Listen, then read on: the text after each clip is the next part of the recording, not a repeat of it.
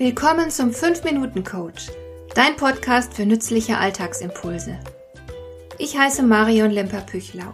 Als erfahrener Coach habe ich jede Menge psychologische Tipps für dich, mit denen du leichter durch den Alltag kommst, damit dein Leben ein bisschen einfacher wird.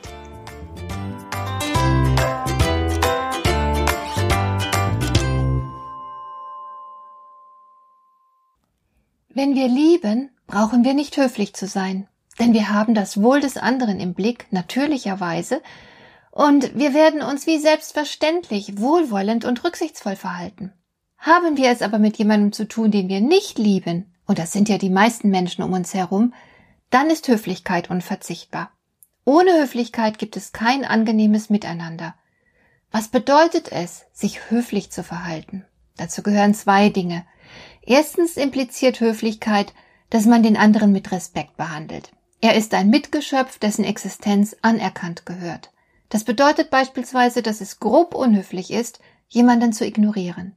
Wenn du also einen Raum betrittst, in dem sich mehrere Personen aufhalten, dann darfst du nicht bloß diejenigen begrüßen, die du kennst.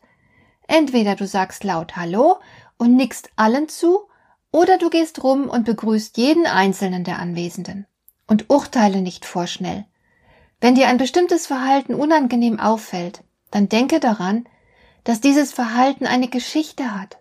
In den meisten Fällen waren die Unachten von heute die Lösungen von damals. Dazu ein Beispiel. Wenn ein Kind zu wenig Nähe erfährt, wird es lernen, diese Nähe einzufordern. Denn Nähe ist existenziell wichtig. Das Kind holt sich also die Nähe durch aufdringliches Verhalten. Und sehr wahrscheinlich wird das gut funktionieren. Gerade deswegen wird der betreffende Mensch seine Strategie beibehalten, und zwar über die Kindheit und Jugend hinaus. Wenn du diese Person nun kennenlernst, wird dir auffallen, dass sie distanzlos und aufdringlich ist. Mach dir klar, hättest du dieselbe Geschichte wie dieser Mensch, wärest du selbst jetzt vielleicht auch aufdringlich. Also sei nachsichtig. Und zweitens bedeutet Höflichkeit, dass du Rücksicht auf andere nimmst, und zwar auf deren Bedürfnisse und Gefühle. Aus diesen beiden Aspekten ergeben sich zahlreiche sehr einleuchtende Verhaltensregeln. Leider werden die oft nicht beachtet. Hier habe ich mal fünf der gröbsten Unhöflichkeiten zusammengestellt. Nummer eins ist die Zeitpiraterie. Manche Menschen verfügen rücksichtslos über die Zeit der anderen.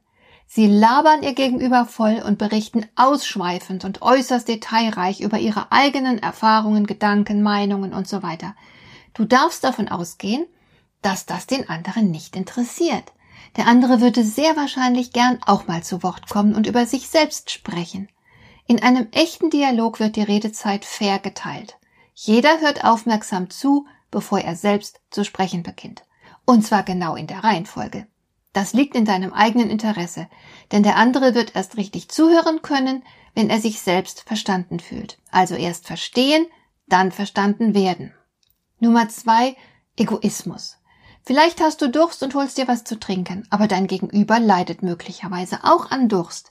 Da liegt es ja eigentlich nahe, den anderen zu fragen, ob er auch was trinken möchte, sodass du losziehst und euch beiden ein Getränk organisierst. Das wäre so einfach und so naheliegend. Aber viele haben die Bedürfnisse der anderen gar nicht im Blick. Sie denken nur an sich. Nummer drei. Offenkundiges Desinteresse. Das lässt sich leider häufiger beobachten. Während das Gegenüber mit einem spricht, sieht man aufs Handy. Oder man schreibt in einer Nachricht den Namen des anderen falsch. Oder man bemüht sich nicht um die richtige Aussprache seines Namens. Heutzutage haben wir es oft mit Menschen aus anderen Kulturkreisen zu tun. Da wissen wir zuweilen nicht, wie ein Name ausgesprochen wird. Also sollten wir den anderen danach fragen, denn das zeigt Respekt und Interesse.